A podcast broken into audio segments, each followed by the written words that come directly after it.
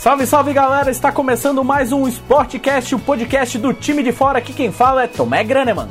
Olá, meus amigos, aqui é Vitor Hugo Bittencourt. É um prazer estar na companhia dos meus colegas de time de fora para mais um Sportcast. Fala galera, aqui é Romo Vieira participando e também gripando. salve, salve todo mundo, aqui é Nicolas Quadro, tamo junto mais uma vez. E aí, povo, aqui é Lucas Inácio e estamos todos juntos aí para falar do nosso esporte bretão, futebol, mais especificamente sobre a Primeira Liga. Pois é, vamos falar sobre a Primeira Liga nesse podcast de hoje. Vamos falar um pouquinho, conhecer um pouco a história, saber como que funcionou, como vai funcionar, enfim, tudo isso depois dos nossos recadinhos.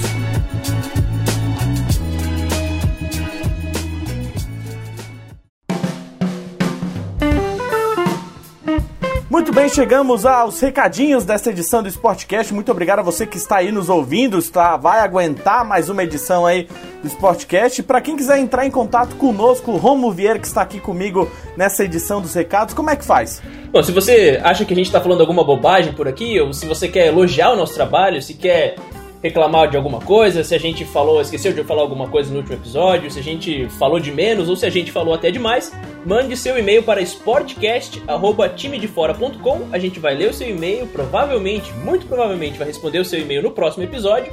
Então, vou repetir para você anotar e não esquecer de mandar sua mensagem: sportcast@timedefora.com. Além do e-mail, temos também as redes sociais. Excelente. Inclusive o nosso Facebook, facebook.com.br time de fora. Lá tem, tem todo dia sai uma, um link para uma matéria nossa. Você comenta lá, curte, mostra pro coleguinha.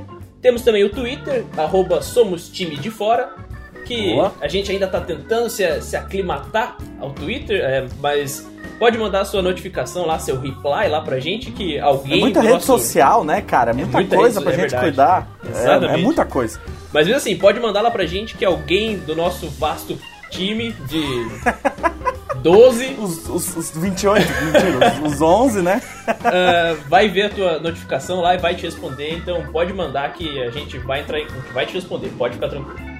E tem o nosso site basicão, timedefora.com, endereço é fácil. Para você que por acaso assinou o nosso feed e está ouvindo o Sportcast via o seu aplicativo do Feliz dos felizes donos do Windows Phone como o Romo, ou então do, do App, né, de Apple, de, de, de Android, você pode dar o nosso no, um page click lá no nosso time de fora.com.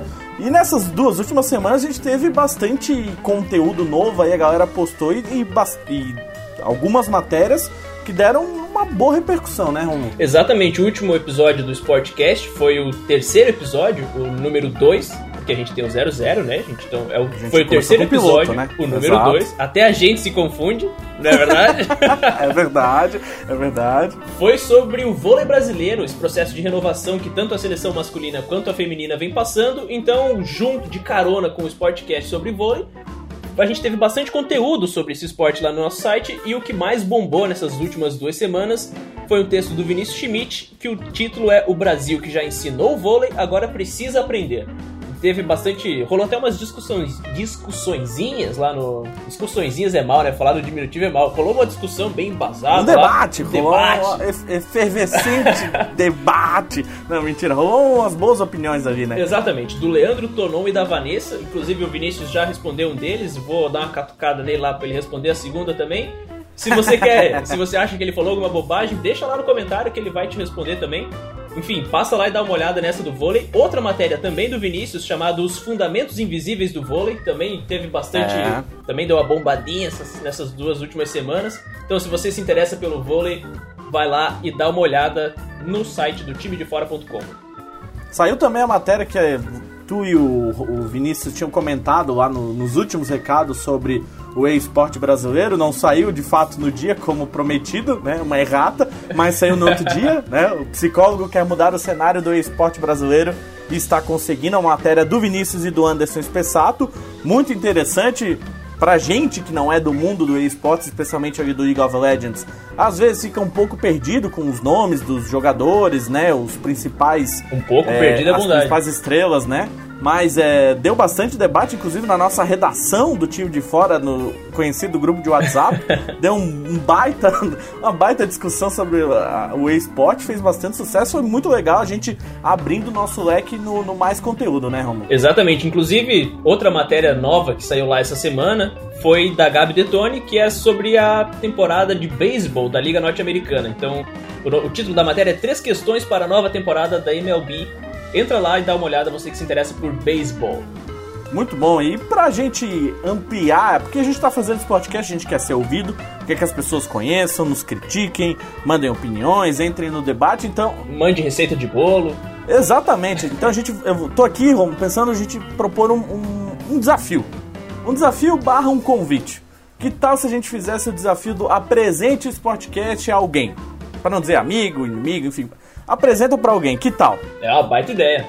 A gente vai lá, você, você que está escutando esse podcast, pode ser até um ouvinte que já apresentou, vai lá, diz que, ó, apresentei para essa pessoa, nos manda um e-mail, comenta no Facebook, ou comenta no, na, na própria próprio post do Sportcast que você está vendo aí e diz, ó, eu sou tal pessoa e apresentei para esse meu amigo. E o grande prêmio desse desafio, desse convite é que a gente no próximos nos próximos recados nós vamos falar o nome do apresentado e do apresentador, que tal? E ler sua mensagem também. Exatamente, vamos fazer aqui um, um trabalho de, de, de, expansão do Sportcast, de, de, de, congregação de todo mundo que escuta, pra gente também prestar um serviço pra galera aí que tá nos escutando. Temos um público relativamente bom já, então a gente quer que mais pessoas nos escutem, a gente quer conhecer você que está nos escutando. Então vamos fazer essa campanha aí, então hashtag apresente esse podcast, pode ser? Pode ser, ótimo. Ou hashtag com 140 caracteres. A gente podia implementar isso, né? Acabar com o Twitter, né? Presente esse podcast é um amigo e mande e-mail para, né?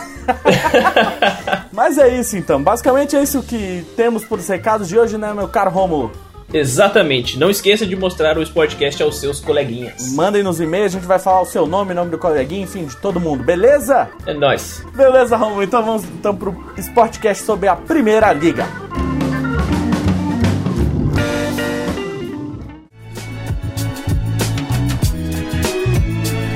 Muito bem, meus caros, então vamos iniciar esse Sportcast para falar dessa Primeira Liga? Qual que é de fato o nome? O que, que é essa Primeira Liga eu que estive aí um pouco ausente do futebol nos últimos tempos, mas fiquei um pouco ligado né, né, na criação desse novo campeonato, mas para muita gente, especialmente pessoal que não é da, da, da região sul-sudeste, talvez não compreenda bem o que, que é essa primeira liga, o que, que é esse campeonato. Então, meu caro Rômulo, que vem acompanhando há algum tempo, né, Rômulo, pode explicar aí o que, que é essa primeira liga, o que, que é, na verdade, é a primeira liga o nome? Qual que é o nome mesmo do campeonato? Pois é, então, o nome do campeonato é Copa da Primeira Liga. Ele é bem autoexplicativo, ele é a Copa organizada pela Primeira Liga. Ok, entendi a mensagem. Entendi a mensagem. Burrão, beleza, saquei. Vamos lá. É, depois a gente chega nisso aí. Vamos começar lá no ano passado, quando. Final do ano passado, final de 2015, ali a partir de outubro, é, saiu aqueles, aquelas denúncias de corrupção e tal, o pessoal da FIFA preso, FBI envolvido e tal, e alguns clubes começaram a, a levantar a ideia de fazer de novo a Copa Sul Minas.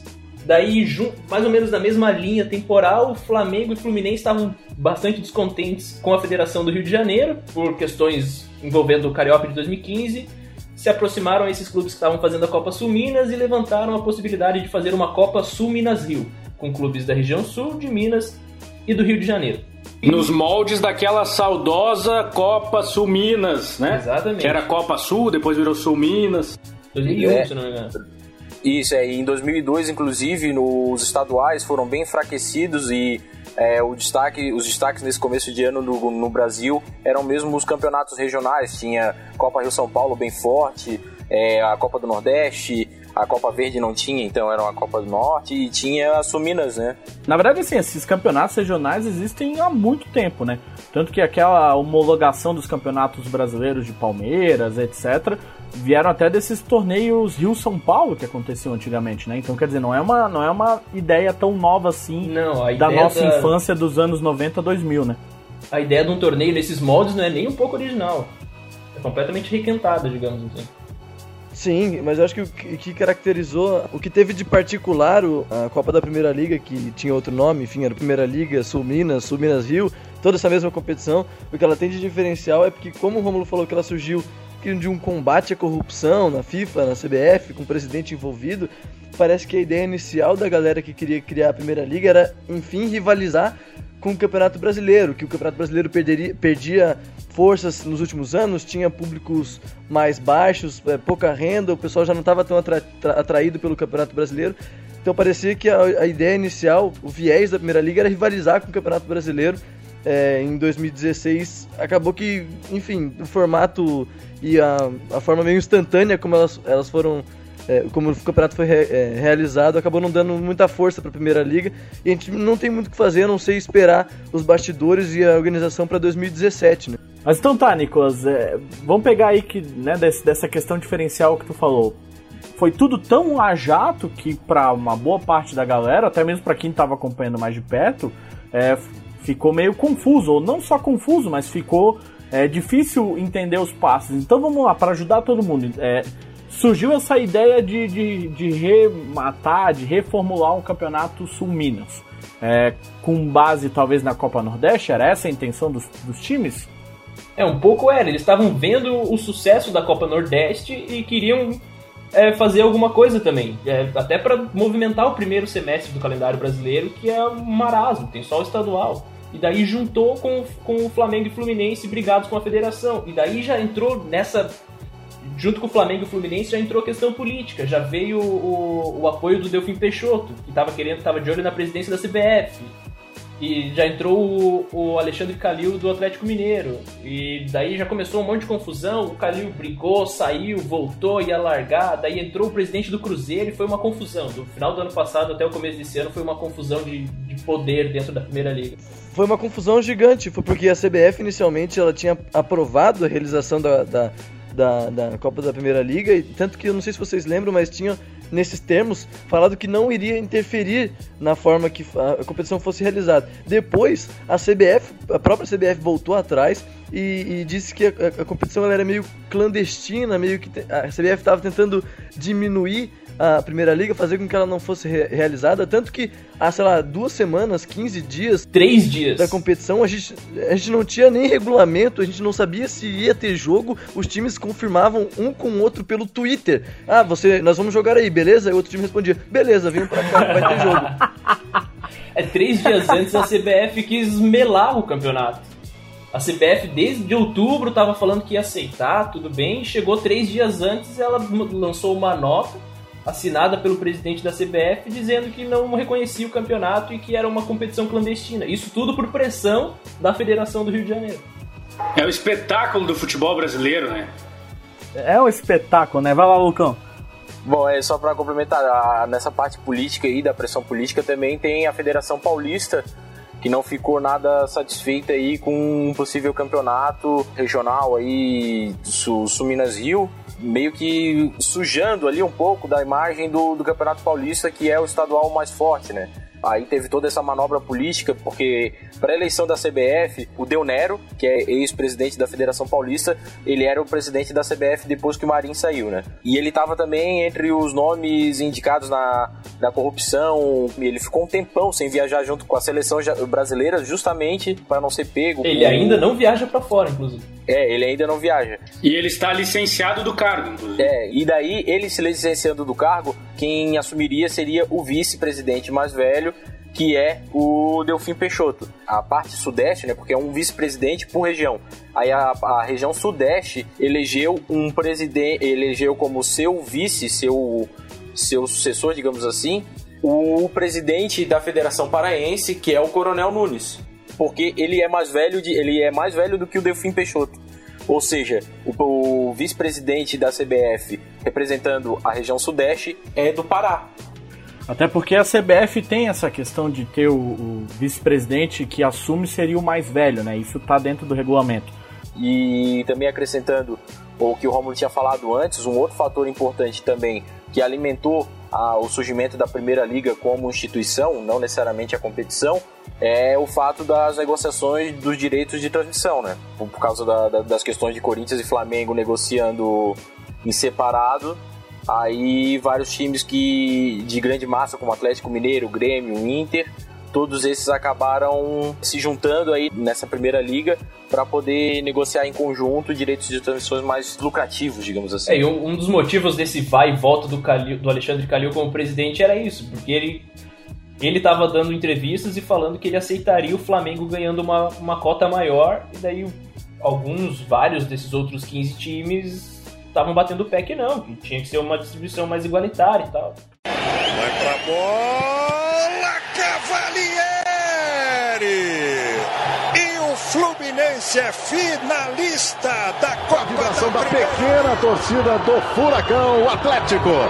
Está na final da Copa da Primeira Liga, 1 a 0. Marcos Guilherme.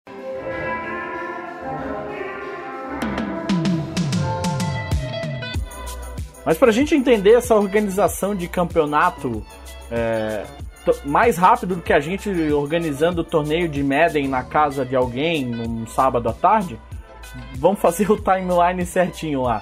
Ou seja, nos últimos seis meses se organizou um novo campeonato no Sul-Sudeste. Entrou a questão da CBF e a corrupção dos presidentes, correto? Uhum. Entrou o desejo dos times de ter um calendário melhor no primeiro semestre, até um pouco copiando a Copa Verde, a Copa Nordeste. É de ter poder de decisão, né? E de se desvincular um pouco da CBF, como o Romulo falou, tem um poder de decisão, tem autonomia. Claro. E aí a gente teve a, a filiação de vários times, correto? Que são hoje quais são? Vamos lá. Minas Gerais. Minas Gerais temos América, Atlético Mineiro e Cruzeiro. Rio de Janeiro temos Flamengo e Fluminense. Do estado do Paraná temos Clube Atlético Paranaense, Coritiba e Paraná Clube. Inclusive o Paraná Clube foi não, não disputou, mas está na, na primeira liga. Uhum. Santa Catarina temos Havaí, Criciúma e Figueirense, que participaram, e Chapecoense e Joinville, que não disputaram esse ano. E no Rio Grande do Sul temos Grêmio e Internacional. Por isso até que é bom a gente ressaltar e destacar a diferença entre a Primeira Liga instituição e a Copa da Primeira Liga, né, que é o campeonato. Ou seja, a Copa tem 12 participantes e a Primeira Liga instituição, conjunto de clubes, tem 15 participantes. De fora do campeonato ficaram Chapecoense, Joinville e o Paraná Clube. Inclusive é bom fazer isso porque tem, tem clubes que fizeram pedidos formais para entrar na Primeira Liga, agora no começo desse ano, e não conseguiram. Por exemplo, o Goiás. O Goiás foi um que chegou a fazer proposta é, oficial para entrar na Primeira Liga, não para disputar a Copa da Primeira Liga, para entrar na organização dos times. É, o Botafogo também, o terceiro clube que também é, demonstrou interesse foi a Ponte Preta, inclusive botando mais um do estado de São Paulo, como o Lucão falou, interesse deles não, não, não tava ligado nisso, achava que o, o Botafogo era mais afim da Federação Carioca do que do, do, de Flamengo e Fluminense. Afim junto ou separado? Afim junto, afim de, de companheirismo. Talvez o movimento do Botafogo possa ter alguma intenção de isolar o Vasco e o Eurico Miranda, né? Que defende publicamente a federação, inclusive.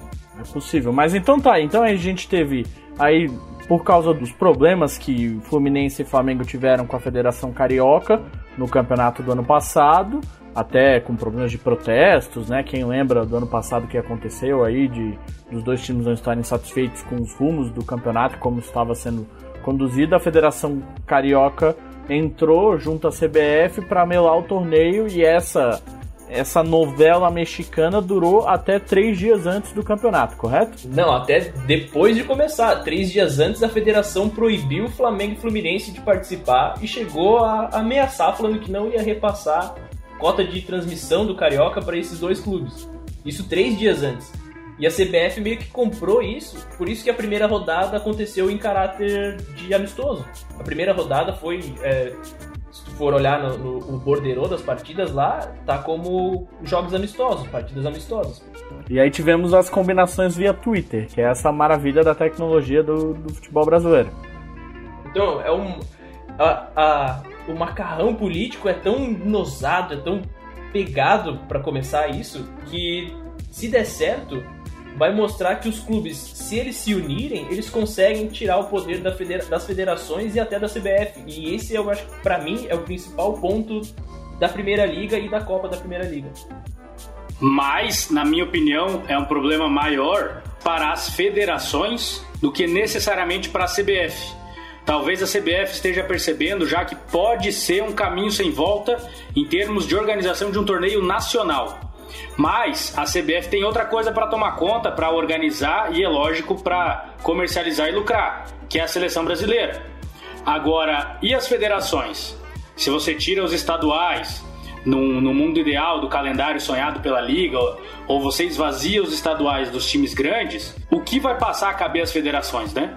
Organizar estaduais com times de série D, de série C, e aí sem verba de, de transmissão, certamente aí reside um dos maiores medos dos dirigentes das federações.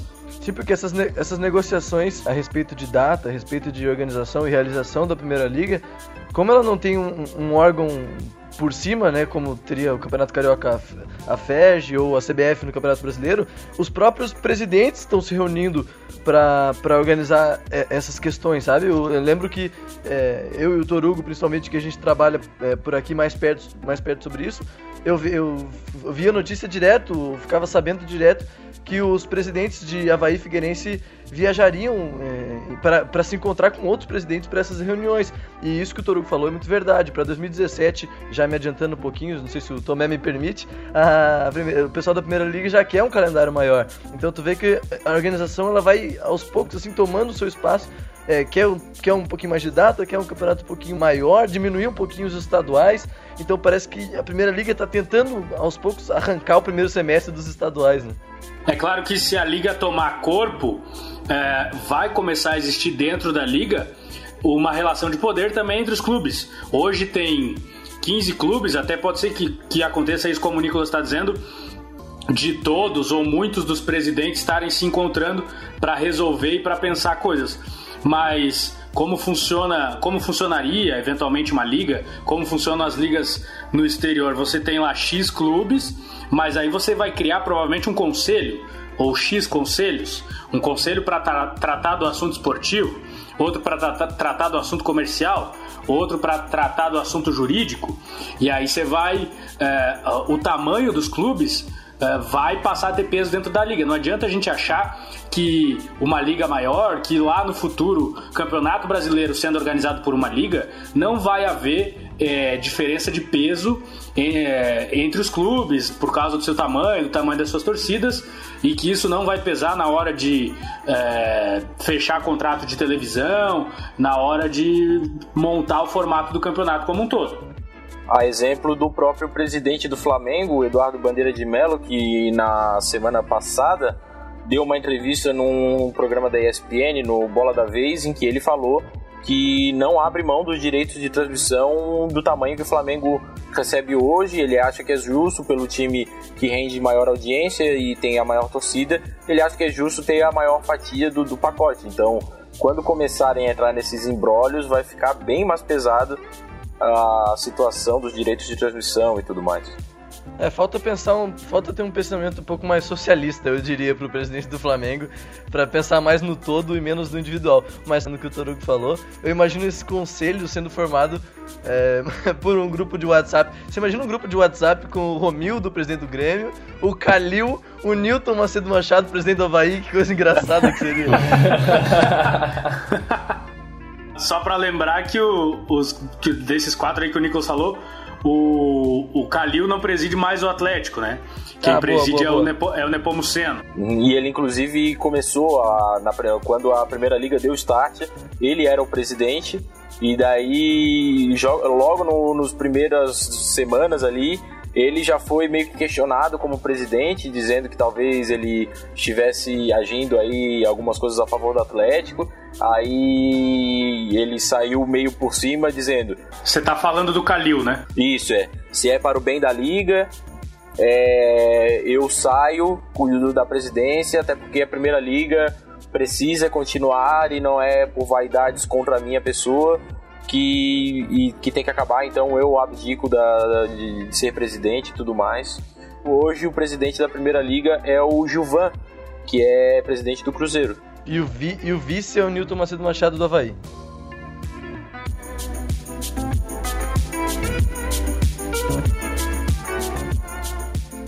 Mas sobre o, a Copa da Primeira Liga que foi esse ano em 2016, né? A gente já falou que não teve três times, não teve dois Santa Catarina e um do Paraná. E aí foram formados, né? Foi formado um campeonato que até onde eu me lembro, a primeira rodada foi considerada pela CBF como amistosos, correto?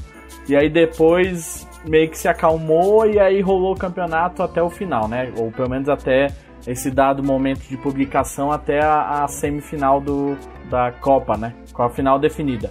Mas é, de fato foi, foi uma confusão bem pesada, né? Não, não se sabia se iam proibir, se os times iam ser suspensos, se não iam ser suspensos, e no fim saiu o campeonato, correto? É, enfim, parece que depois dessa primeira rodada, com essa possibilidade de suspensão aí que a gente já debateu, é, parece que ficou um clima de que, ah, beleza, a primeira rodada foi realizada, é, deslanchou, quer dizer, não deslanchou, mas enfim, foi realizada e temos a certeza de que as próximas rodadas também serão realizadas. A primeira rodada foi feita no dia 27 de janeiro, foi uma quarta-feira. No grupo A, só repassando, Fluminense, Atlético Paranaense, Cruzeiro e Criciúma. No grupo B, Inter, na, Internacional, Grêmio, Coritiba e Havaí. E no grupo C, Flamengo, Figueirense, América Mineiro e Atlético Mineiro. Como eu falei, os times se organizaram é, meio que em cima da hora, confirmaram pelo Twitter, vou aí jogar, e o cara vem aqui jogar, beleza, fechou a ligação, foram jogar, e depois da primeira rodada ficou esse clima de, ah, beleza, tá, tá, tá realizado, vamos, vamos continuar, que agora a gente vai ter que fazer até o final. E aí, como é que foi a Copa da Primeira Liga nesse andamento? Como é que foram os jogos, nível técnico? Vamos falar primeiro de nível técnico. Como é que funcionou é, o campeonato em si em, em termos de futebol? Cara, é, a primeira impressão da liga foi muito legal porque a primeira rodada dela foi feita antes da primeira rodada de todos os estaduais. Então, os primeiros jogos para valer no Brasil em 2016 foram dessa primeira rodada da primeira liga. Pra valer não, foi amistoso. Amistoso nada, rapaz. Mas tava valendo. Foi amistoso. Foi, tava valendo, tava valendo. Mas tava valendo. Pô, eu- a gente descredita tanto a, a CBF, aí só porque ela não homologa uma rodada, quer dizer que ela não existiu? Claro que existiu. Existiu e fez parte do calendário brasileiro. Eu acho até que o torneio todo é meio amistoso, pelo menos nesse ano. Co- Como a gente tinha destacado, o torneio é aquela coisa de tipo, para marcar posição. É um torneio realmente que, que tá ali meio deixado de lado, até por alguns clubes. E, é, incrivelmente o Figueirense jogou com um time misto em du- duas rodadas da primeira liga. O torneio tem tudo para ser interessante para um time médio do Brasil, né? O Figueirense jogou com um time B em duas das três rodadas que participou. Então, esse tipo de coisa realmente pega, mas o, o mas como eu estava dizendo antes, o primeiro impacto foi muito legal porque o primeiro jogo foi Flamengo e Atlético Mineiro. Times que não jogariam no primeiro semestre em situações normais, diga-se. por- Diga-se de passagem. É, o tipo, o Atlético, o Atlético até tem a Libertadores, né, no, no seu calendário, mas tu imagina, o primeiro jogo do ano no país, mesmo a primeira data, um Flamengo e Atlético Mineiro, sendo que o primeiro jogo do Flamengo seria um, sei lá, um Flamengo e Macaé, com todo respeito ao Macaé, mas seria com um time pequeno do Rio. Então tu já vê a diferença de impacto, né? Um grande abraço aí pro povo de Macaé, a gente gosta muito aí, não conhecemos, E mas o Atlético Mineiro seria com o Guarani de Minas Gerais. um grande abraço pro povo do Guarani de Minas Gerais, também a gente considera muito vocês aí. Mas vai lá, Lucão. Mas é, mas é isso que eu tô dizendo. Então, a, a- o primeiro impacto foi, é muito legal de tu começar um 2016, o torcedor brasileiro há dois meses sem ver futebol, aí chega e começa com um Atlético Mineiro e Flamengo, sabe? Oh, um, um jogo que deu 31 mil pagantes. Isso é, é, é sintomático isso. O primeiro jogo do, do ano ter 31 mil, 31 mil pessoas. Não, foi um jogo muito bacana esse jogo também. Foi, esse jogo foi no Mineirão, foi o primeiro jogo às, às 15 para as 10 lá do- da quarta do dia 27 de janeiro. Um clássico do futebol mundial mesmo, Atlético Mineiro e Flamengo tem histórias gigantescas. 31 pe- mil pessoas pagantes no Mineirão. Um- agora dentro de campo foi um bom jogo, o Guerreiro fez dois gols, o Flamengo venceu fora de casa, ganhou força para para continuar na competição. Foi um jogo interessante, parecia que eh, nessa primeira rodada... Jogo a gente em assim, janeiro, né? "Olha, Parece que vai longe, hein, com esses dois gols, esse, esse- jogo. aí." Aí, por outro lado, eu coloco pra vocês. Por outro lado, tivemos pela mesma primeira rodada um Havaí Grêmio em Chapecó, Sim. Com uma arena Condá praticamente vazia. 2.700 pessoas. Em um jogo sofrível, assim, só do ponto de vista técnico, sofrível talvez seja exagero. É, deu 2 a 2 o jogo. Ah, foram quatro gols. 4 gols, pô. É, mas, mas tudo bem, mas não foi nada exuberante tecnicamente. Só pra, Peladão, foi um peladão. só, só para relativizar o dado das 2.261 pessoas, né? Primeiro que o Havaí estava é, botando grama no seu estádio, estava fazendo reformas, então ainda não tinha condições de jogo, a ressacada. E segundo que essas 2.261 pessoas renderam para o Havaí 100 mil rea... 100.270 reais. O preço médio do ingresso era de 44 reais. Então acho que isso também explica bastante a quantidade de pessoas, a baixa quantidade de pessoas que foram nesse jogo, porque o Havaí colocar um. O Havaí fazer um jogo em Chapecó, é, tentando aproveitar a popularidade do Grêmio no Oeste Catarinense e botar um ingresso a preço médio de 44 reais, aí é claro que vai dar pouca gente mesmo. O, esse, esse valor que o Lucão falou, é, com mais com cotas de TV e tudo mais, a receita líquida do, do jogo, é, considerando é, renda de ingressos e gastos com estádio e tal, deu 71 mil reais e uns quebrados. Pelo estadual, os cinco primeiros mandos de, jo de jogo do Havaí, né, lembrando esse lance que o Lucão falou, desses cinco, só dois jogos foram na ressacada e um deles foi o clássico contra o Figueirense. Juntando esse, esses cinco primeiros mandos, o Havaí arrecadou em receita líquida, deixo claro de novo, 177 mil reais. É 100 mil reais a mais do que esse jogo da Primeira Liga. Então, tirando o clássico contra o Figueirense, que foi na ressacada e deu 120 mil de renda, a média de público e arrecadação entre o jogo do Havaí na Primeira Liga e os jogos do Havaí no estadual se equivalem. Pô, a média de público é um pouquinho abaixo e a renda é mais ou menos a mesma. Então, é, financeiramente falando, para o Havaí, não, foi, não, não faz tanta diferença assim. É, por isso que eu levantei esse dado, porque especificamente nesse caso contra o Grêmio, se o Havaí tivesse colocado um preço do ingresso mais baixo, mesmo tendo jogado na Arena Condá, provavelmente daria um público uma, a, talvez acima de 10 mil pessoas. Então acho que é uma coisa aí. Mas a renda seria parecida. E a, mas a renda poderia ser parecida e daí tu tem que pensar na questão dos custos também. É, tu pode tentar ganhar em escala, mas isso pode não necessariamente dar certo. Sim, sim, né? Mas é, o, o, o, que eu quis dizer é que tipo, o baixo público não mostra necessariamente um desinteresse do público pelo jogo, mas talvez um desinteresse do público pelo jogo visto o preço do ingresso, digamos e assim. E nem pelo sim, campeonato, sim, sim, claro. É. Mas é que ah, foi uma, é, é uma situação específica, né? Eu quis contrapor o Flamengo e Galo de 30 mil pagantes com, e um jogo legal com o Havaí Grêmio, tudo bem que tem todas as circunstâncias do Havaí estar tá jogando em Chapecó, os motivos e o valor do ingresso, com baixo público e um jogo. Grêmio com reserva. É, um baixo público num jogo sem uma exuberância técnica. Ah, sim, é. A maioria, na, na verdade, a maioria dos jogos da primeira liga, pelo menos nessa primeira fase, é, tiveram um, um, nível técnico baixo. Eu, eu até levantei alguns destaques aqui já saindo um pouco dessa primeira rodada em si, falando mais a, da, do campeonato todo até agora, não sei se eu tô me adiantando, mas enfim. Não, não, manda Brasil. Do, dos que eu tava vendo aqui, eu, eu destacaria esse primeiro jogo, Galo e Flamengo, é, Atlético Mineiro e Flamengo, pelos motivos que eu já citei, é o primeiro jogo do ano, com um grande clássico brasileiro e um jogo até bom tecnicamente, com casa cheia. Um Cruzeiro e Fluminense, que não tava tão cheio assim, né? O Cruzeiro tem aí no, teve no, em 2015 começou 2016 com a dificuldade de encher o Mineirão, mas dentro de campo foi um 4 a 3 para o Fluminense, eh, foi bem interessante o jogo.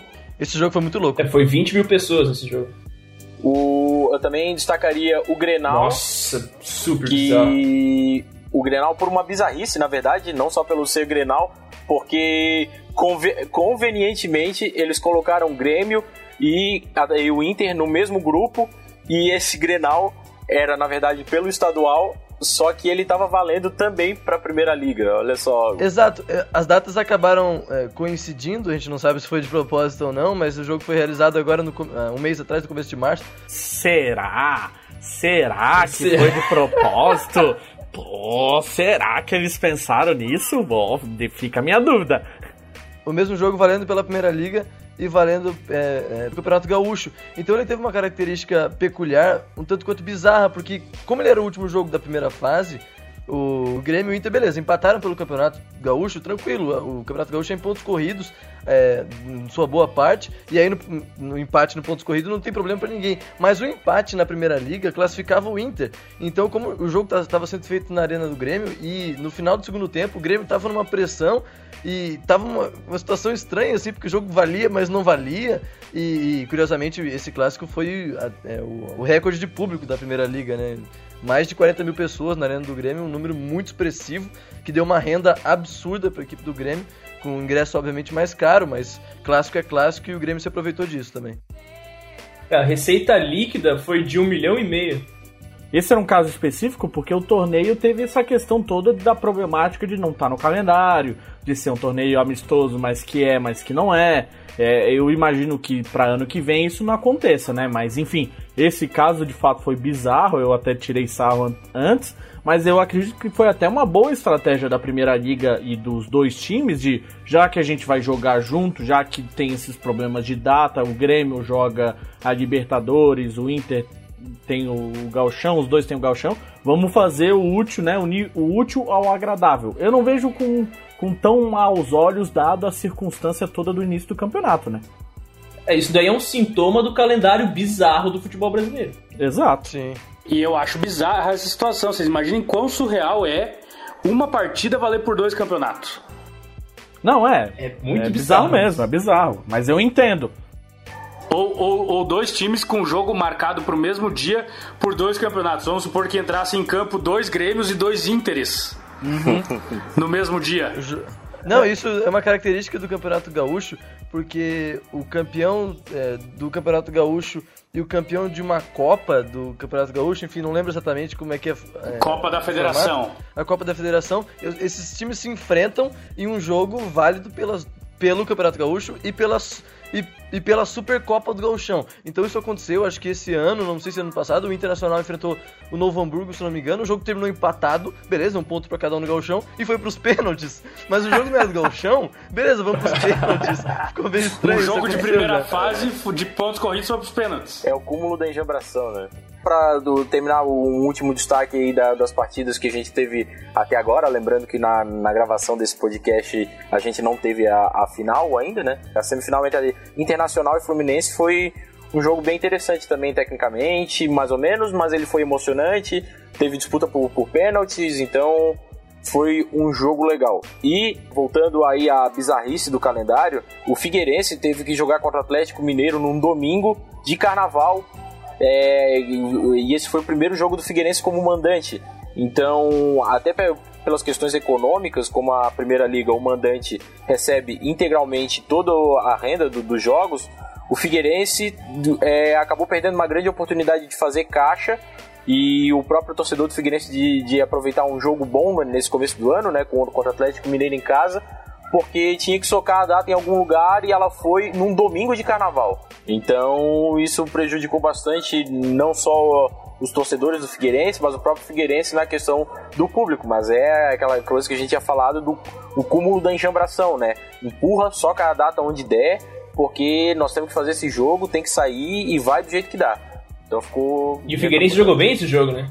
Jogou com o time reserva e jogou bem. Venceu o Atlético Mineiro por 2 a 1 foi um, um, um, como o Lucão falou, público baixo, renda pequena, jogo no domingo de carnaval. Mas a, a, o Atlético Mineiro, tem que falar também, veio com o time reserva aqui para Florianópolis. O Figueirense jogou com o time reserva e o jogo não foi tão decepcionante assim, até que foi levemente interessante para dados que as duas equipes jogaram com as duas equipes, dois, dois times reservas, né? Mas o que eu queria falar é que foi uma marca dessa primeira liga. O Lucão disse que na semifinal o, foi um jogo interessante entre Fluminense e Internacional, 2 a 2 no Mané Garrincha, mas o que foi o que eu destaco de ponto negativo dessa, desse jogo, obviamente, foi o público, um público muito pequeno em Brasília, no Mané Garrincha. Não chegamos nem a 5 mil pessoas. É uma, comparando-se, comparando com a capacidade do Mané Garrincha, meu Deus, isso é um número minúsculo. E principalmente se tratando de uma semifinal. Mas o que eu queria falar é que muitos jogos dessa primeira liga foram realizados em, em outros estádios, não nos estádios da, que, as, que as equipes costumam jogar. A gente já falou desse jogo do Havaí com o Grêmio que foi em Chapecó, tudo bem, o Havaí estava sem gramado aqui na ressacada. Aí você pega os jogos dos times do Rio, o Flamengo contra o Atlético Mineiro na semifinal, que perdeu, o Atlético, o Atlético Paranaense perdeu, o Atlético Paranaense avançou a final, o jogo foi em Juiz de Fora. A própria final entre Fluminense e Atlético Paranaense já está marcada para o estádio de Juiz de Fora. O Fluminense jogou contra o Atlético Paranaense no Raulino de Oliveira, então muitos jogos fora dos estádios habituais, o que fez com que o público fosse também um pouco mais baixo, eu acho, né? É, os times cariocas estão com uma dificuldade em termos dos estádios no Rio de Janeiro pela questão das Olimpíadas, né? Vai pra bola, Fluminense é finalista da Copa da da Primeira pequena torcida do Furacão, o Atlético. Está na final da Copa da Primeira Liga, 1 a 0. Marcos Guilherme.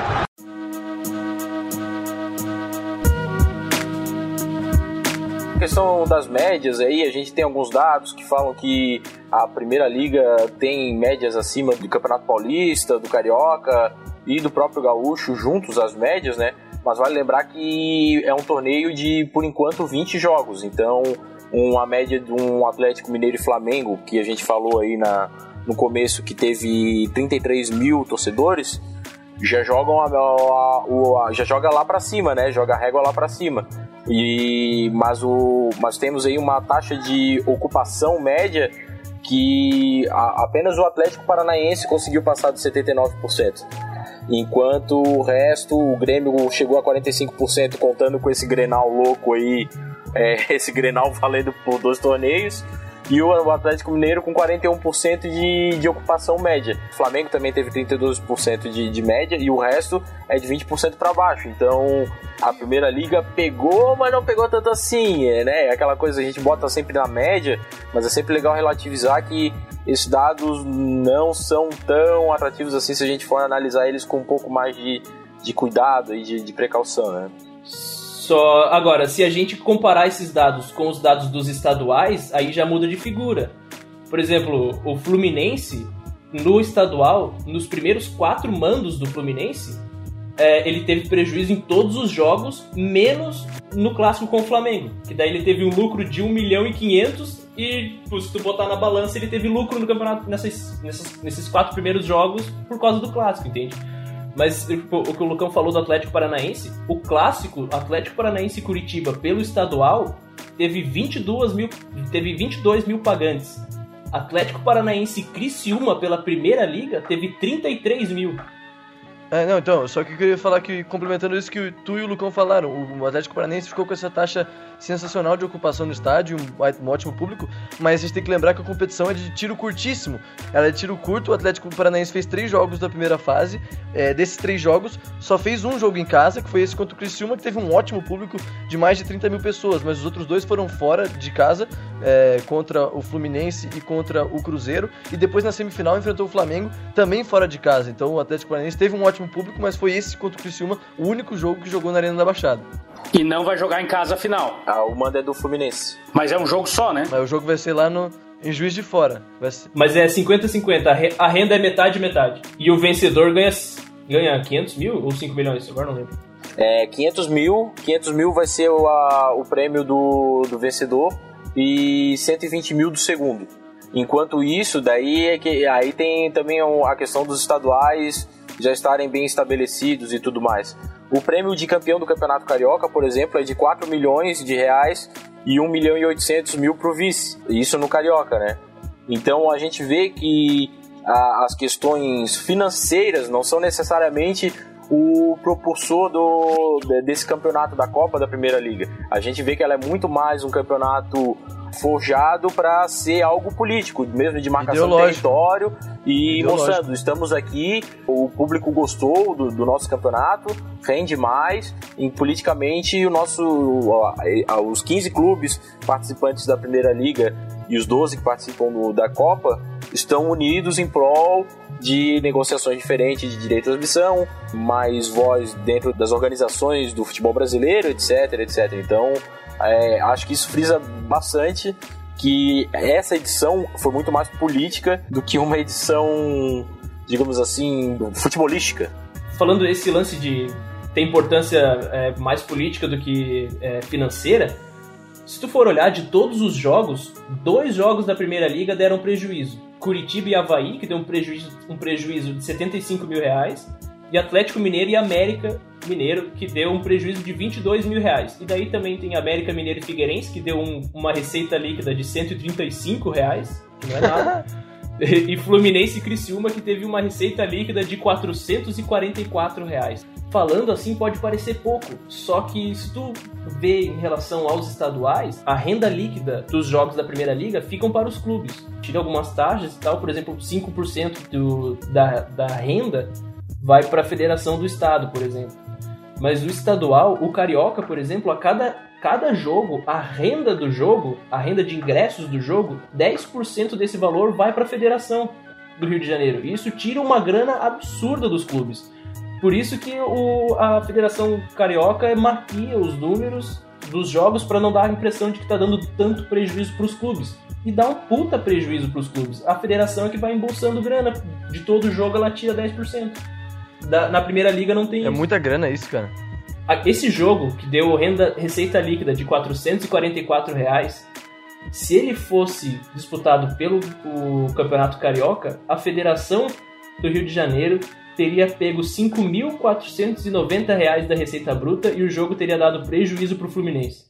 Pois é, ao invés de receber aí um 15% da, federa da, da renda bruta, a Federação Carioca merecia 15% da renda líquida, ou seja, dividiu o prejuízo junto com os clubes, né? É, merecia pagar 15% da dívida. Como a gente diz aqui, merecia surra com o gato morto nas costas até o gato berrar. que maldade, gente. Não façam isso em casa. Coitado do gato, né? O time de fora não apoia a agressão a animais. Uma prova dessa questão política é que a final vai ser realizada de novo no, no estádio Municipal Radialista Mário Heleno, o antigo Manchestão, o atual Helenão, em Juiz de Fora, Juiz de Fora, Juiz de Fora que é quase Rio, e o estádio tem a capacidade para quase 32 mil pessoas. Então, né, mostra que na verdade assim, não é uma questão se levasse para qualquer outra, sei lá, até mesmo se levasse para Brasília, não sei, algum outro grande estádio, com certeza tinha chance de passar esse público de 30 e poucas mil pessoas, sendo uma final de campeonato, né? Não sei não, hein? A gente já teve ótimos públicos em Brasília, no Mané Garrincha e Vasco foram jogar lá, mas a gente teve também esse exemplo da semifinal entre Fluminense internacional que o público foi de 4 mil pessoas numa semifinal de, de competição. Tudo bem, o ingresso estava mais caro que diamante, mas, meu Deus, 4 mil pessoas numa semifinal. Então a gente tem bons parâmetros de, de, de Brasília, onde tem um público sensacional, por exemplo, a torcida do Flamengo. Mas é, Juiz de Fora, por exemplo, teve um público positivo é, nessa, nessa semifinal, se eu não me engano entre o Flamengo e o Atlético Paranaense. Foram, sei lá, 12 mil pessoas mas é, é não foi um público tão ruim assim comparado com outros jogos, por, por, exemplo, a semifinal do Inter com o Fluminense. Com certeza. Agora deixa eu colocar uma outra coisa para vocês. É, um fator que pode pode estar tá sendo válido, talvez o Fluminense tenha colocado isso na, na mesa por estar tá viajando mais. Aí a gente está com o quê? Com, abri, abrindo o segundo mês de temporada de futebol no Brasil, não, o terceiro, abrindo o terceiro mês. É, 20 de abril estaremos às vésperas do começo do Campeonato Brasileiro. E a gente tem visto os times cariocas aí, o Murici reclamando aos montes no Flamengo, que não tem onde jogar e que viaja, que e cansa e que tal. E isso pode ter sido também um fator, né? Para decidir o palco da final dessa primeira liga aí. Você viaja menos, o Fluminense viaja menos, o Atlético Paranaense viaja menos. Porque você joga esse, coloca esse jogo em Brasília, para sair de Curitiba vão ser quase duas horas de voo, fora Sim. tudo e tal. Sim. Se tu pensa em usar outra arena de Copa, sei lá, Manaus, Campo Grande é, que são lugares em que os times cariocas têm boa torcida, e tu teria uma boa ocupação, uma boa renda, tu teria esse desgaste do ponto de vista físico e, claro, esportivo, né? Uhum. Então, acho que tá aí uma tentativa de. Agora, o Tomé falou: ah, é, no estádio maior perdemos a chance de, de talvez ter um público maior. Não sei não.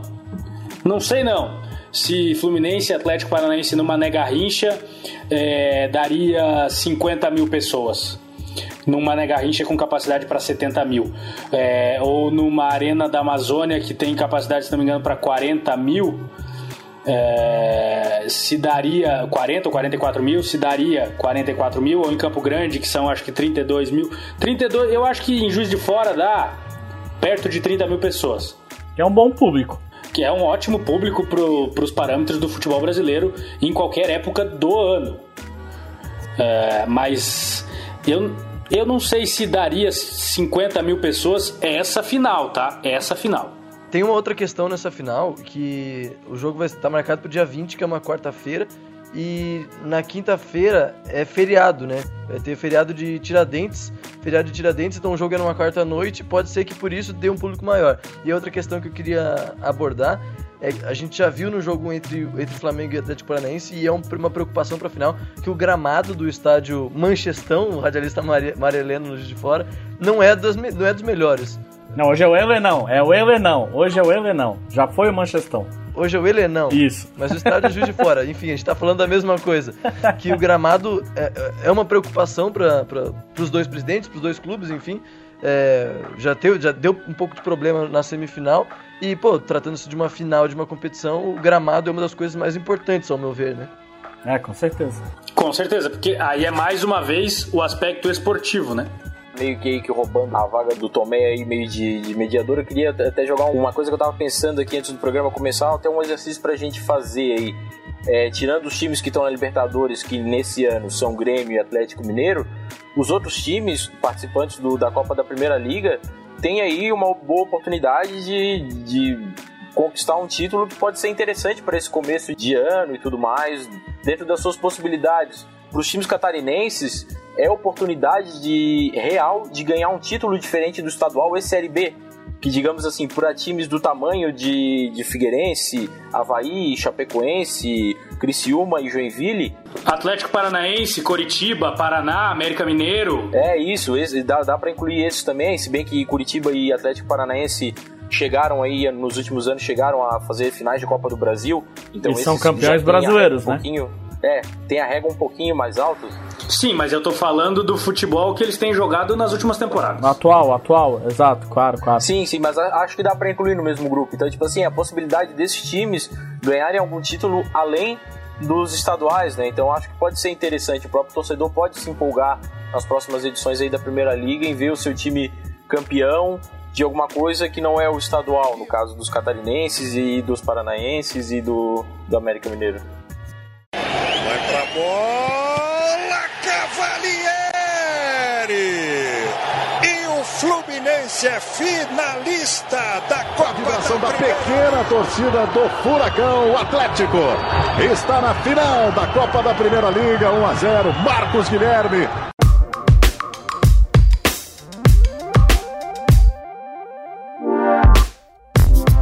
Antes da gente falar do futuro, uma dúvida que eu tenho, talvez outras pessoas tenham também, é qual foi a recepção do campeonato esse ano, tanto para a torcida, quanto para a imprensa, para os próprios times? O que, que vocês sentiram e o que, que dá para projetar para o ano que vem, já pegando com base como é que foi esse ano?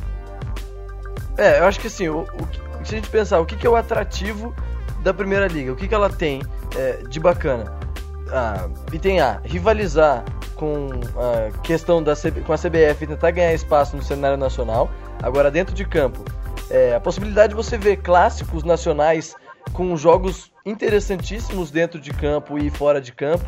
É, por exemplo, esse Flamengo e Atlético Mineiro, que o Flamengo venceu por 2 a 0 e esses clássicos nacionais darem um público e darem uma renda boa para as equipes é, grandes e também as equipes médias, como o, Lucão falou. Então esses são os principais pontos positivos da Primeira Liga. Acho que essa recepção que o Tomé é, pediu a nossa opinião, ela foi com um pouco de pé atrás, mas com, eu diria que com um pouco de otimismo. Talvez em 2017 com é, a CBF não tentando botar a Primeira Liga para baixo, não tentando é, tirar a, a, realização da Primeira Liga, talvez ela seja ainda melhor. Eu acho que a gente pode projetar com um pouco de otimismo, com o pé atrás, claro, mas uma, uma, uma, uma edição mais organizada nos anos seguintes.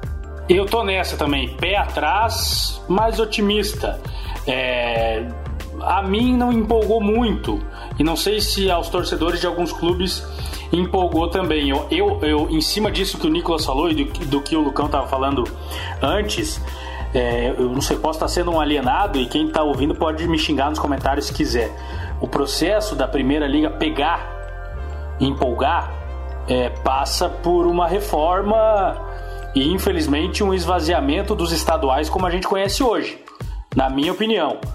É, porque uh, você olha, sei lá, pro campeonato catarinense, pro campeonato carioca, eu não sei se os times não deram mais importância para o seu estadual do que para a primeira liga, alguns deles, entendeu? É, se tu mantiver uh, estaduais desse jeito, não vai ter espaço para que a primeira liga fique mais atrativa, na minha opinião. Não sei se estou me fazendo entender. Tá fazendo e inclusive saiu uma notícia aqui na Zero Hora do no fim de janeiro ainda. O presidente da Federação Gaúcha já estava estudando mudar a fórmula do gauchão para se adaptar ao interesse de Grêmio e Inter pela Primeira Liga, ou seja, eles entrariam aí talvez em fases posteriores do Campeonato Gaúcho, justamente para dar uma certa liberdade a Grêmio e Internacional de poderem jogar uma Primeira Liga possivelmente mais densa em 2017. É, mas em Santa Catarina como é que fica daí? Tu vai tirar os times da Primeira Liga do estadual? A gente tem que entrar no tema que é o seguinte: é, os estaduais eles servem também para os estaduais eles beneficiam assim um pouco os times pequenos que as chances dos pequenos jogarem contra os grandes é, e ter jogos relevantes de renda, de público, de fazerem renda, essa chance está no estadual. Por exemplo, se o Internacional não vai a Erechim jogar com o Ipiranga, o Ipiranga perde espaço e a gente parece que está tentando diminuir os pequenos e aumentar os grandes. Enfim, eu não, eu não sei, eu não vejo muita saída por aí, sabe? Onde o pobre cada vez fica mais pobre, né? E o rico cada vez fica mais rico. Tem que pensar nos pequenos também. É, uma situação complicada mesmo. Eu apontaria, é claro que é difícil, é complicado, mas eu estava pensando, antes da gente começar a conversar aqui, um caminho poderia ser os pequenos começarem a se posicionar, a se vender, a se oferecer para os públicos das suas cidades como uma atração, né? Assim, uma, tentativa de identificar identificar-se com morador da sua cidade, né? No interior do Rio Grande do Sul, interior de Santa Catarina. Enfim, Santa Catarina até é muito peculiar, isso, isso precisa acontecer com os times da capital também. No, numa espécie de processo chapecoense, entendeu? Uma chapecoencização dos, dos times pequenos que disputam estadual, sabe assim? Você vai em Chapecó hoje, a cidade comprou a ideia da Chapecoense. É claro que o time está na primeira divisão, etc, etc, etc. Mas se o, o, morador de Erechim, de Passo Fundo, de Rio Grande, de Vacaria, de Pelotas, sabe, de, de Toledo, Cascavel, da onde for, é, tiver ali no time da cidade um, um produto legal, uma opção de diversão legal e, e, e tiver vontade de comprar o ingresso, de ir no estádio, comprar a camisa, ser sócio torcedor, aí você pode ter um estadual com grana mesmo sem os pequenos, entendeu? É claro que esse é um processo que é muito difícil, né? Porque pequenos têm menos estrutura, menos tudo. É, é complicado, mas eu acho que a reforma dos estaduais, é, menos datas, não sei, alguma coisa assim, que está diretamente ligada a uma melhoria da, da empolgação na primeira liga. Só para meio que é, discordar do que o Nicolas falou de que estadual é uma maneira dos clubes menores terem renda, é, eu vou, não, não vou usar o América de exemplo, mas eu não sei se ele é se ele é um se ele é um, uma boa guia para outros clubes. Mas o, nos cinco primeiros jogos do, do Mineiro desse ano, o América Mineiro acumulou uma dívida de 35 mil reais. E no jogo que o América foi mandante contra o Atlético Mineiro, o jogo deu prejuízo de 8.222 reais a gente vê para alguns campeonatos maiores, assim, por exemplo, o Paulista e tal, mas, o, por exemplo, o Mineiro, que só tem dois grandes, isso já não acontece. O América Mineiro tem o problema de, de, de, de, ser da cidade de Belo Horizonte, né? E aí fica um pouco mais difícil torcer pro América Mineiro. Você não vê tantos torcedores do América. É, o que eu quis dizer em, em, renda era renda e visibilidade. Assim, que o Torugo falou um pouco de o torcedor, da, o morador da cidade se identificar com o clube e ir para o estádio no domingo quando, por exemplo, o, a equipe do Inter de Lages vai receber o Havaí. Eu quero que o estádio do Inter de Lages, o Vidal Ramos Júnior, o tio Vida, fique lotado para receber a equipe do Havaí e que a torcida faça uma festa. Enfim, Glória de Vacaria, o que o Toru que eu quis dizer era mais é, de identificação e com visibilidade também. Tudo isso que a gente está falando depende de uma coisa que é uma, é uma nuance que é muito menos exata, que é o desempenho esportivo. É, não, não tem jeito é, se o América Mineiro tivesse voando e, e, disputando nas cabeças desde o primeiro jogo, tic-tac do América Mineiro, pá, e tal. tu ia, ia ter gente no, no Independência, entendeu? Na hora de jogar com, com o Galo. É, se o Inter de lá estivesse voando aqui, ia encher na hora de, de jogar com o Havaí. Mas não, não tava voando, entendeu? O jogo, perdeu cinco jogos seguidos, e aí veio aqui o Figueirense, veio aqui o Joinville e deu 1.200, 1.800, 2.200 pessoas no estádio tem capacidade para 9 mil. Todo esse Eles nosso debate. Não tem aqui, dinheiro, não monta time. É, todo, todo esse nosso debate aqui, é, é, é, que é estrutural, que é no outro campo do futebol, né, e tal, o, o, o torcedor brasileiro, ele ainda é movido ao desempenho esportivo. E eu não sei se isso é bom ou se é ruim, de fato não cheguei a uma conclusão. Até porque aqui a gente tem um espetáculo esportivo que não é de tanta qualidade quando a gente tem em outros lugares, né? Basicamente é aquilo que o, tem aí um ditado, não é necessariamente um ditado, mas um conhecimento esportivo brasileiro aí que fala que brasileiro não gosta de torcer, brasileiro gosta de ganhar. Pois é. Então é mais ou menos assim, é, é muito movido pela, pela questão da onda, se o time estiver bem ele vai, mas enfim, é, eu acho que é uma coisa aí sintomática, mas de fato tem que ser, ser repensado os estaduais, é, pelo menos para que o grande, o time grande não não tenha que fazer 23 datas para poder, ah, para enfim chegar numa fase aguda em que ele pode ter interesse pelo campeonato estadual, sabe? Para nós estar tá em abril falando de Atlético Mineiro e Guarani, Cruzeiro e Guarani, é, sabe assim? Não tá muito tarde para estar tá falando de Capivariano e Santos.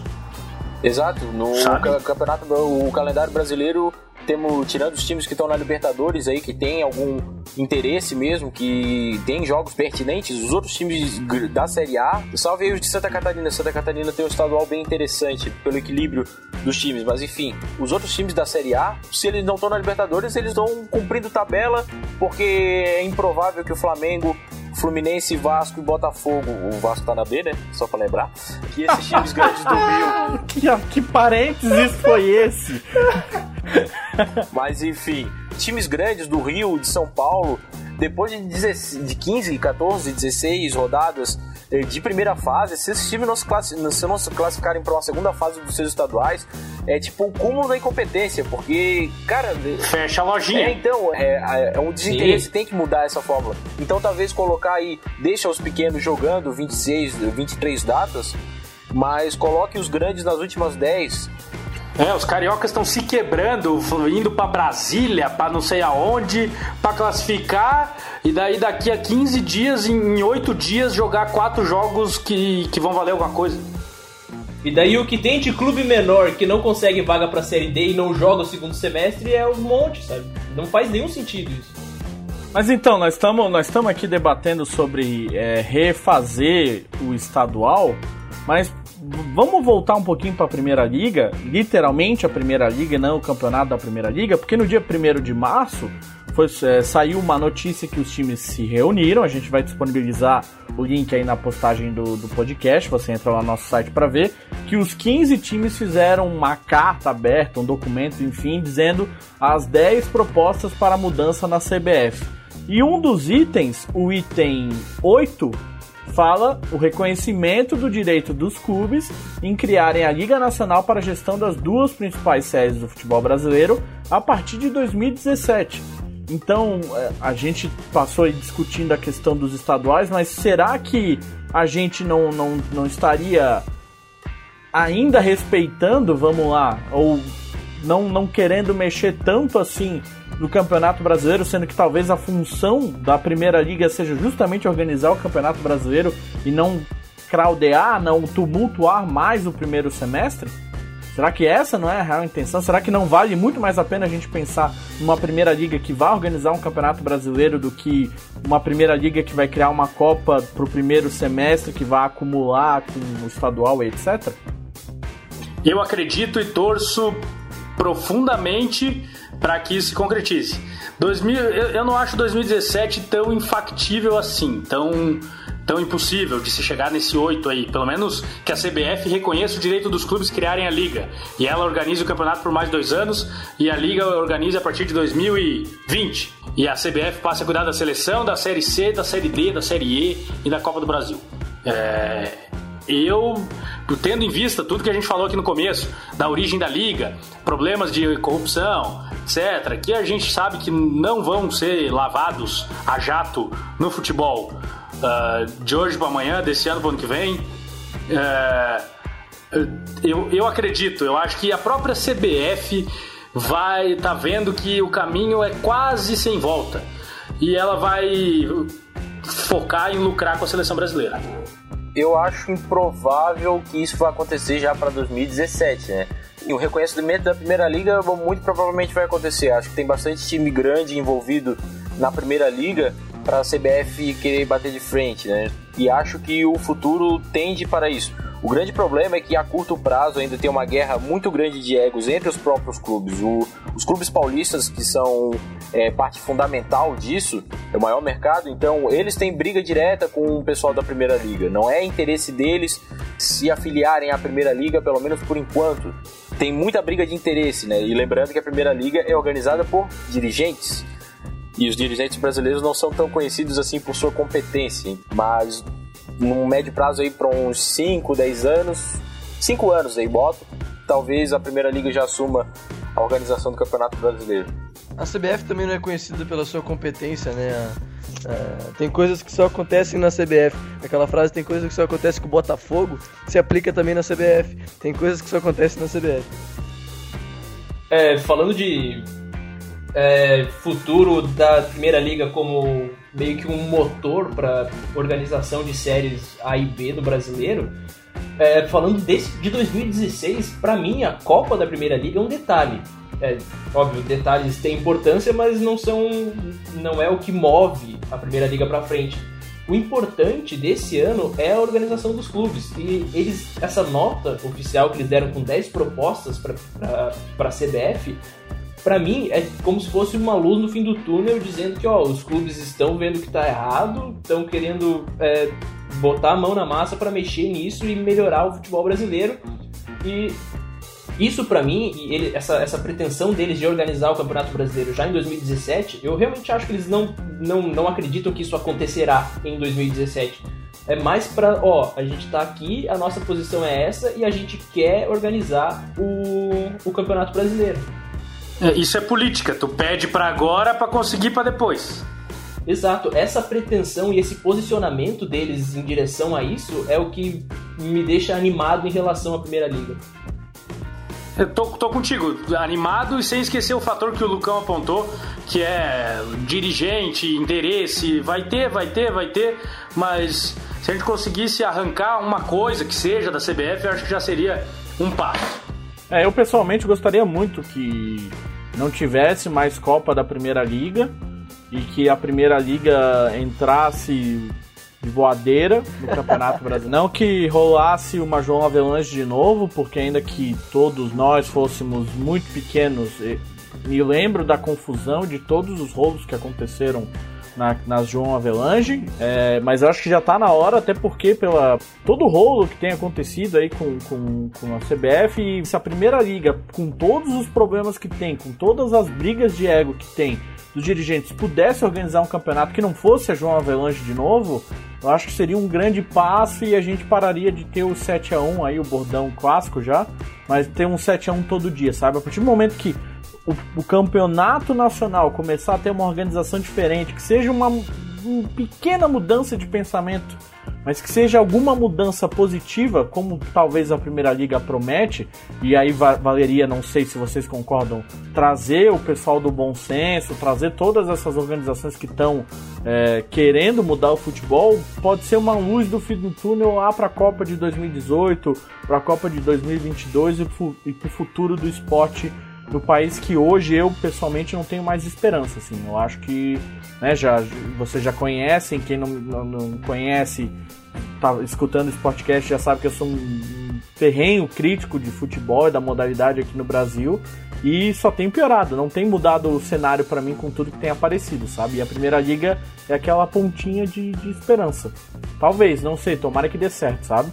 Pra fazer o meu encerramento aqui, é, já engatando nessa, nessa frase, do, Tom- nessa fala do Tomé, eu, e é, do pessoal também, acho que, que esse, como a gente falou, esse exemplo da Primeira Liga foi positivo, com o pé atrás, enfim, mas dá pra gente projetar uma Primeira Liga mais organizada e com um campeonato menos miojo pros próximos anos, né? Em três, em três dias sai. Mas o que que eu acho que o que que quem, quem gosta de futebol quer ver o quê? Quer ver uma mudança desse quadro atual que é a, dominação da CBF, quer ver um campeonato nacio- nacional com menos datas, pelo menos essa é a minha opinião, menos é mais, que é um campeonato nacional também mais atrativo, mas que o pessoal, quem gosta de futebol, imagino que queira ver uma mudança desse quadro e talvez esteja aí nessa primeira liga a, a fagulha para essa mudança. Ah, eu quero mais jogos às 11 da manhã também. Valeu. é isso aí. Pra encerrar aqui, entrando na, na- na- no, no gancho do que o Nicolas trouxe, o que eu quero, cara, é, no fim das contas, ter um futebol melhor jogado no Brasil. É ter condição de não perder o melhor jogador do Campeonato Brasileiro pro Campeonato Chinês. É ter um espetáculo melhor dentro das quatro linhas, é, seja pra quem vai lá na arquibancada ou pra quem vai ficar em casa assistindo no estádio. E que isso daí, na minha opinião, vai refletir depois na seleção, na CBF e na volta do Tomé como um adorador do futebol.